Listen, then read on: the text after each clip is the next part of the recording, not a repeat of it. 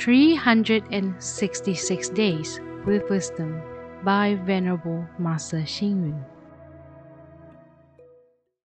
November 21st. Use wisdom to determine your direction, and you will arrive. Use determination to treat your problems, and they will be solved. Youngsters lose their goal and future due to laziness, anger, infatuation for romance and fame. A middle aged person can also lose his career and wealth because of untrustworthy friends. The elderly are also worried about their daily expenses, a place to live, and final direction and destination. Are you afraid of losing your way?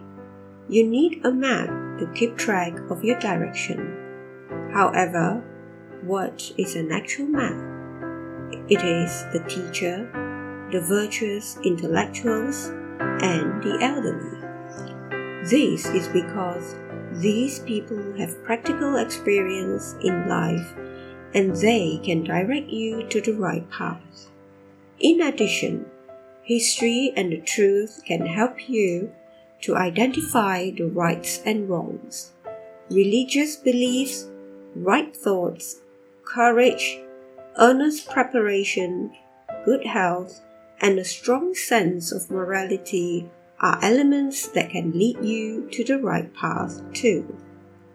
The Buddha has said, I am a virtuous guide, directing people to the right path. However, if a person deviates from the right path, that person is at fault. At times, we may have gone astray in our life directions. We can seek advice from our parents, teachers, and leaders in society because they have helped and guided us in our life's path. So, let's make it our responsibility not to wander off and lose ourselves. Read, reflect, and act. Religious beliefs, right thoughts, courage, earnest preparation, good health, and a strong sense of morality are elements that can lead you to the right path. Please tune in, same time tomorrow as we meet on air.